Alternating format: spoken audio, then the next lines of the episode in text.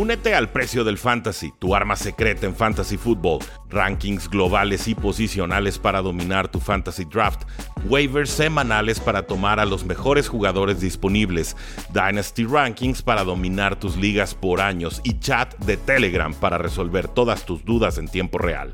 Visita stam.store diagonal precio NFL o da clic al link en este episodio para suscribirte.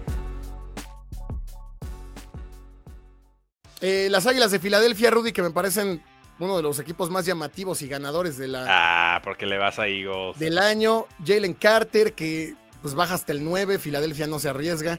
Y Nolan Smith, que estaba proyectado top 15, terminan tomándolo en el 31. Y me das la Eh, palabra y me quedo tan campante porque me gustan todos los picks. Creo que pude- que pudieron haber tomado a Brian eh. Branch también, terminan este, bajando, bajando y te- toman un, un safety de Illinois, Sidney Brown. Sí, o sea, y, y Kelly Ringo, ¿no? Cornerback de Georgia. Yo ya lo vi proyectado a final de primera ronda, inicios de, de- de segunda. Y es de Georgia también. Entonces, este juego no es muy difícil. Si hay campeones, si hay bicampeones y ganan sobre todo por la fuerza de su defensiva. Toma defensivos de la- del equipo bicampeón. Del y lo hicieron el claro. año pasado, y lo hicieron en este. Y así lo han hecho con los campeones de cada año, Eagles. Lo que molesta de Harry Roseman al resto de los equipos de la NFL no es que tenga una fórmula mágica, ¿no? no es que tenga una bolita de cristal, no es que sea un genio, es que toma picks sobrios, lógicos, razonables, y, lo hace de forma consistente, y esa consistencia es la que le está dando un roster con mucha profundidad. La acaban de pagar, a Jalen Hurts, entonces ahora tienen que acertar aún más en los picks de- de draft. Jalen Carter para mí es el mejor talento del draft, indiscutiblemente. Sí, sin dudas. De hecho, solamente porque tuvo este altercado o que tema no fuera del, que del no campo. fue poca cosa. Pero llega con sus compañeros de Georgia. O sea, si hay un roster que en el que va a llegar a sentarse y lo van, le van a dar un zape si anda de menso, va a ser en, en este, ¿no? Va a ser con Jordan Davis que tomaron el año pasado y que estábamos también echándole flores al equipo. Nolan Smith no tiene las condiciones tamaño prototípico, pero creo que pudieron haberlo tomado en el 9 y nadie se hubiera quejado. Y eso o sea, no hubiera sorprendido, hubiera sido mini sorpresa y, y- y ya está. ¿Qué te digo? Eh, The rich get richer, ¿no? Los ricos se vuelven más ricos y, y- y nadie hizo nada por impedirlo y pues no aprenden. Está bien, ya para mí este es un, un draft de 10. Sí, yo también le pondría nueve y medio a No, las es, Águilas. Es 10, es 10, Gus. No te va, nadie te va a reclamar que seas fan de Eagles. Es un 10. es un 10. Justamente la pregunta, José Torres, del 1 al 10, ¿qué piensan que hicieron los Cowboys? Y vamos con ellos, Rudy, 8 picks, 4 ofensivos, 4 defensivos. Eh, Y está bien en principio balanceado el draft. También algunas necesidades puntuales de Dallas. No es un roster que esté gritando por talento. Tienen, tienen juventud y demás. Eh, Massey Smith no está con Michigan. Sí tuvo problemas Dallas para contener el juego terrestre. Massey Smith yo en casi ningún draft lo vi en primera ronda. Eh, no es que los drafts, los mock drafts sean la ley, pero pues dan una idea de lo que pueden ser picks de consenso. Y creo que aquí Dallas adelanta por lo menos una media ronda, una ronda completa. Eh, igual un jugador que te va a ayudar. Eh, defensive tackle no es una posición premium. Pass rusher sí, pero, pero les va a ayudar. Eh, Luke Shoemaker, tight end, Michigan. eh, un, un tight end que no estaba, digamos, necesariamente en el top 5 de consenso, pero me intriga, me intriga bastante. eh, hay que ver si puede atrapar más pases. Yo creo que sí puede hacerlo y puede ser mucho más atlético de lo que te ofrecen ahorita eh, Hendershot y el otro end que tienen los, los Cowboys, que parecen ahora sí eh, cromos repetidos de Dalton Schultz. Eh, me intriga lo de Deuce Vaughn, el running back de Kansas State, ¿no? el, hijo del, asistente de, de de los Dallas Cowboys, pero es el jugador más bajito en, la historia del draft. Entonces, si te ayuda, va a ser más en el juego aéreo, puntualmente entre los tackles. Le falta esa, esa corpulencia todavía. Espero pueda seguir subiendo de peso. eh, pues para poderlo comparar a otros jugadores prototípicos que han tenido muy baja estatura, pero una complexión muy robusta, pensando en un eh, Maurice Jones Drew o Darren o Sproles, Darren Sproles, que sería el, sí, el arquetipo perfecto de la, de la posición. Sí, Ahorita sería Cowboys, más un Danny Woodhead, muy light.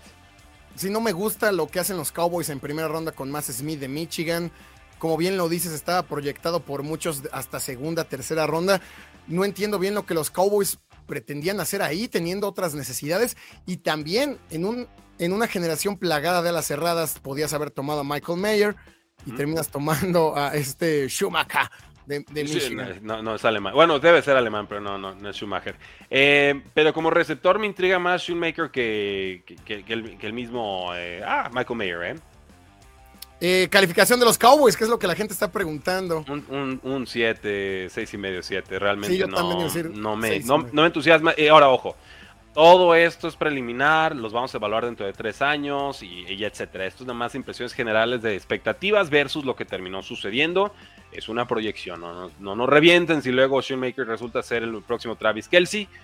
No fue algo que vimos en colegial y entonces pues sobre eso opinamos, ¿no?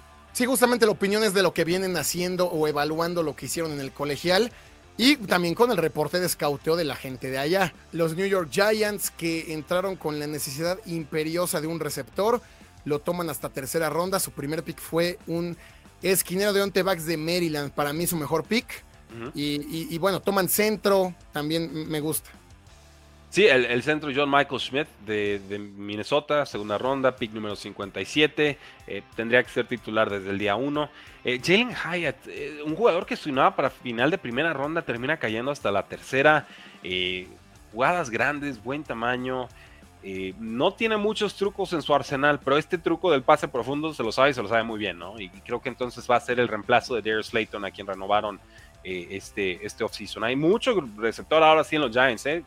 Eh, quedaron muy dañados de la experiencia del año pasado, dependiendo del receptor número 6, número 7.